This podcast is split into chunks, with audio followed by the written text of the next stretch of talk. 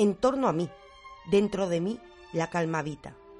Los atareados con su incansable ansia duermen, proporcionándome la libertad y el ocio.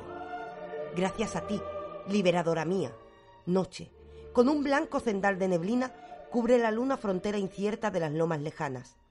Amablemente me llama la clara franja de aquel lago. Se aleja el recuerdo del tumulto monótono del día, como si hubiera años de distancia entre él y el ahora.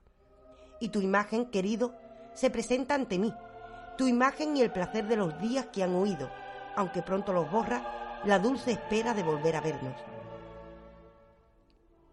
Se me presenta la escena del abrazo anhelado, fogoso, más tarde las preguntas, el interrogatorio más profundo, recíproco, tras cuanto en actitud, expresión y carácter el tiempo haya cambiado en el amigo, placer de la certeza de hallar más firme, más madura aún, la lealtad de la vieja alianza, alianza sin sellos ni promesas, de vivir solamente por la libre verdad y nunca, nunca, en paz con el precepto de opiniones y afectos reglamenta. Ahora, con la inerte realidad pacta el deseo, que atravesando montes y ríos fácilmente hasta ti me llevó. Pero pronto, un suspiro lanza su desacuerdo, y con él huye el sueño de dulces fantasías. Mi vista hacia la eterna bóveda celestial se alza, hacia vosotros, astros radiantes de la noche, y el olvido de todo, deseos y esperanzas, de vuestra eternidad fluye y desciende. El sentir se diluye en la contemplación, lo que llamaba mío ya no existe, un yo en lo inconmensurable, soy en ello, todo soy, soy solo ello. Regresa el pensamiento, al que le extraña y asusta al infinito, y en su asombro no capta esta visión en profundidad. La fantasía acerca a los sentidos lo eterno y lo enlaza con formas. Bienvenidos seáis, oh espíritus elevados, altas sombras, fuentes de perfección resplandecientes. No me asusta.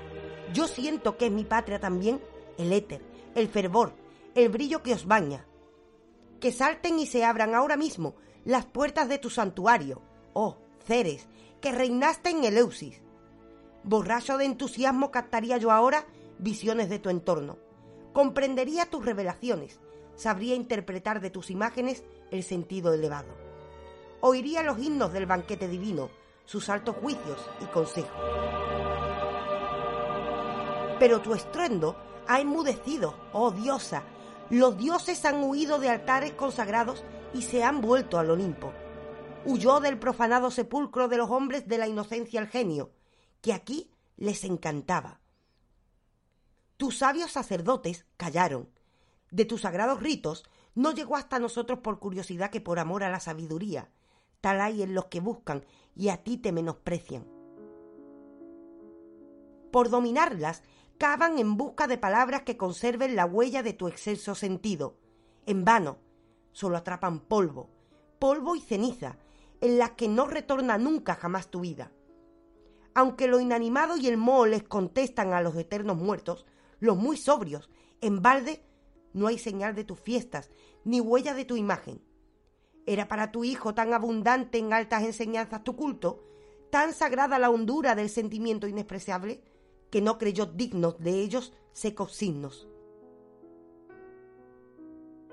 Pues casi no lo era el pensamiento, aunque sí el alma, que sin tiempo ni espacio, absorta en el pensar de lo infinito, se olvidó de sí misma y se despierta ahora de nuevo a la conciencia.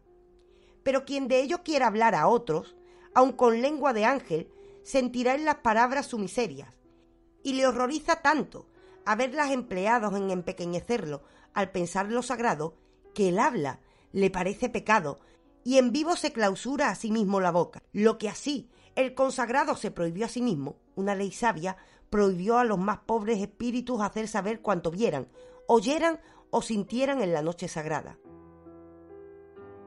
Para que a los mejores su estrépito abusivo no molestara en su recogimiento ni su hueco negocio de las palabras les llevara a enojarse con lo sagrado mismo, y para que éste no fuera así arrojado entre inmundicias, para que nunca se confiara la memoria, ni tampoco fuera juguete y mercancía del sofista vendida igual que un óvulo, ni manto del farsante redicho, ni tampoco férula del muchacho piadoso, y tan vacío quedará al fin que solamente en ecos extrañas lenguas siguiera conservando raíces de su vida.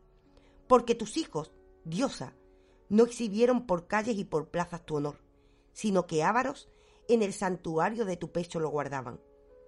Por eso no vivías tú en su boca.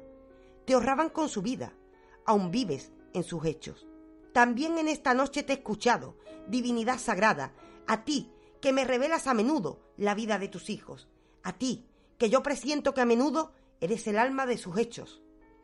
Eres el alto pensamiento, la fe sincera, que una deidad, aunque todo se hunda, nunca se desmorona.